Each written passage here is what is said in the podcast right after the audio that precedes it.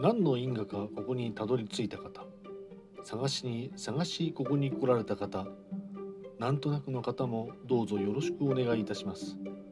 法華経の行者次回です。今日お話をさせていただきますは人間釈尊発想浄土仏殿上の釈尊つまりはお釈迦様のお話でございます。世に三階あり四階式階無式階さらに四階の中六翼天の第四図卒天より一筋の光がこぼれ人間界に落ちてゆきました。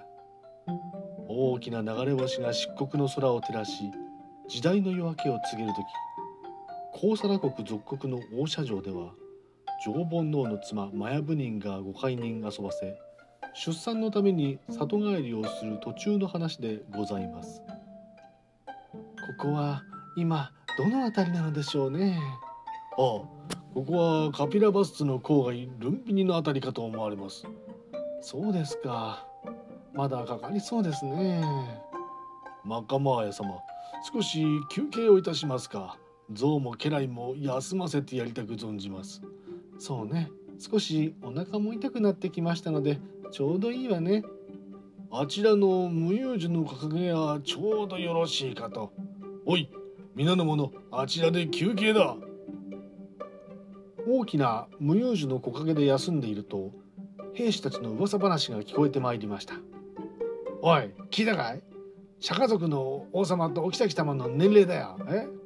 ああ聞いた聞いた。二人とも35歳だってな。よくお子ができたって話だろ。そうなんだよそれもよ何やらすごい夢をお妃様をご覧になったって話じゃねえかええー、知らないね。どんな夢だい？なんでもな。白い像がこう出てきてな。何でもその牙がいっぱいあるそうなんだよ。なそういう像がなふわふわふわふわとお妃様の体の脇に入っていくっていうらしいんだな。それはお前貴重だな。いい夢なんだよそりゃ。いや楽しみだね。そんなことを兵士たちが噂をしておりますとマヤ部人のお声が聞こえてまいりました。だ誰か誰かおらぬか。う痛い痛い誰か誰かおらぬか。なんとマヤ部人の陣痛が始まってしまいました。あまりの痛さに無有樹の葉を握ろうとした瞬間なんとマヤ部人の右の脇から光があふれ子供が生まれたではありませんか。皆は驚き目を丸くしていると生まれたその赤ちゃんはすぐに立ち上がりよちよちよちよちと歩き一歩二歩34567歩歩き手を上下に指さし天上天が唯が独尊と唱えるではありませんか。皆驚きすぐに母子と共に急いで王社城に戻りました。赤ちゃんを産んだマヤ部人はもともと体が弱く産んで間もなく7日後に息を引き取りました。亡くなった母親の代わりにマヤブ人の妹のマカハジャハダイという方が母親の代わりに城に来ました。生まれた王子はシッダルタと名付けられ高名な芦田仙人に王子の行く末を占わせることになりました。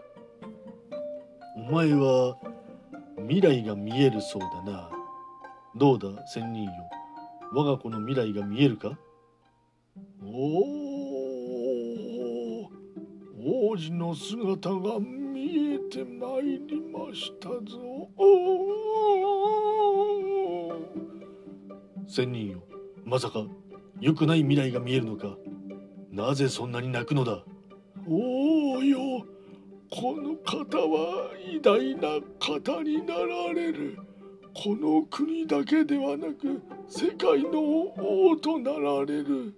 しかし私はこの王が立派になり活躍されるまでは生きてはおられませぬ。それが見られないことが悲しくて悲しくてそうか。そんなに立派になるのか。実に楽しみよのそうして生まれたシッダルタ王子。何一つ不自由なく育ち16歳になると母親の桃園のヤショウダラ姫という美しい姫と結婚をいたしました。すぐに男に子に恵まれまして幸せな生活が続いておりました。王子が19歳になったある日町に降りられて東の門から出ようとした時にある年を取った老人に目が留まりました。なんとも情けないものだな。ああやって自分一人では何もできないのか。どんなに裕福でもどんなに貧しくても年を取っては関係ないのだな。いやこれはあの老人だけの話ではないぞ。私や妻生まれたばかりの子供もいずれはああなるのか。そして別の日に今度は南の門から出ようとすると病人のうなり声が聞こえてまいりました。ん？なんだこの声は？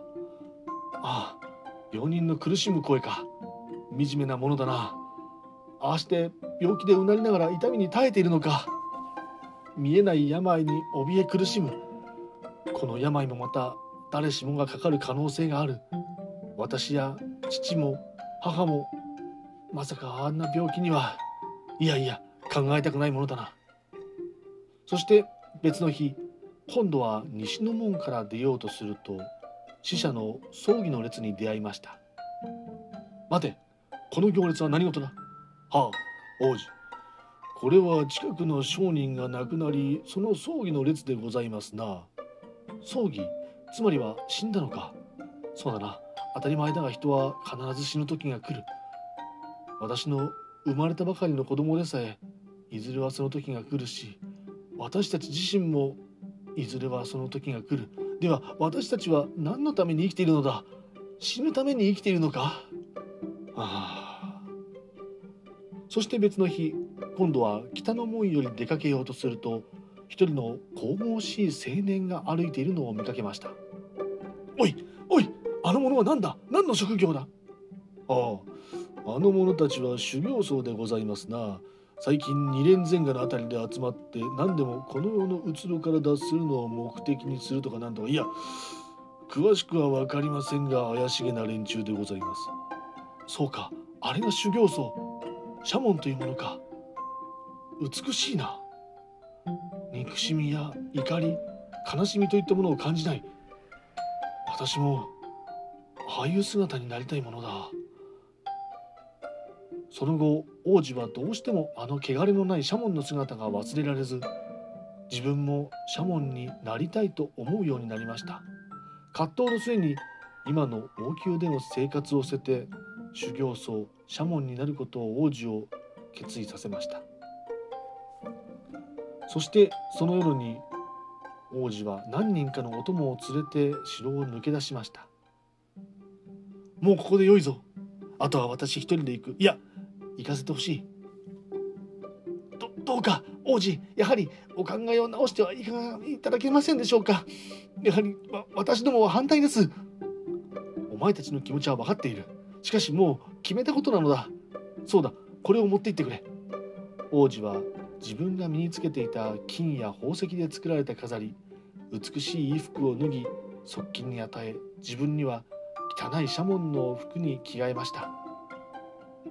よいか父上や母上にはその服を見せて私の決意が固いということを伝えてほしい。飾りの宝石や金銀はお前たちで好きにしなさい。では私は行く。さらばだ。泣き崩れる側近を背にして王子は二連前下のバッカバ仙人のいるところを目指しました。その頃は多くの修行方法がありましたが中でも苦行による修行が一番辛く王子は一番効果があると思っておりました。王子は多くの仙人たちから教えを受け毎日毎日苦行を繰り返しておりました。数ヶ月が経ち体はボロボロになり食べるものも食べず体の欲求を抑え続けることを続けました。さらに月日が経ち王社城から王子を迎えに5人の者が現れました。確か話だとこの辺りのはずなんだがな。ん？おお王子？王子よ。なんともむごい姿に。さあ修行を終えて一緒に城に帰りましょう。王も奥方も心配しておられますよ。あお前たちか。私はまだ戻れぬ。まだ何も得ていないのだ。王からは一緒に戻れとの命令です。我らだけでは帰れません。どうか私たちをおそばに置いてください。好きにするがいい。仏殿上の釈尊下天卓体出体出家までのお話でございました。ありがとうございました。また次回に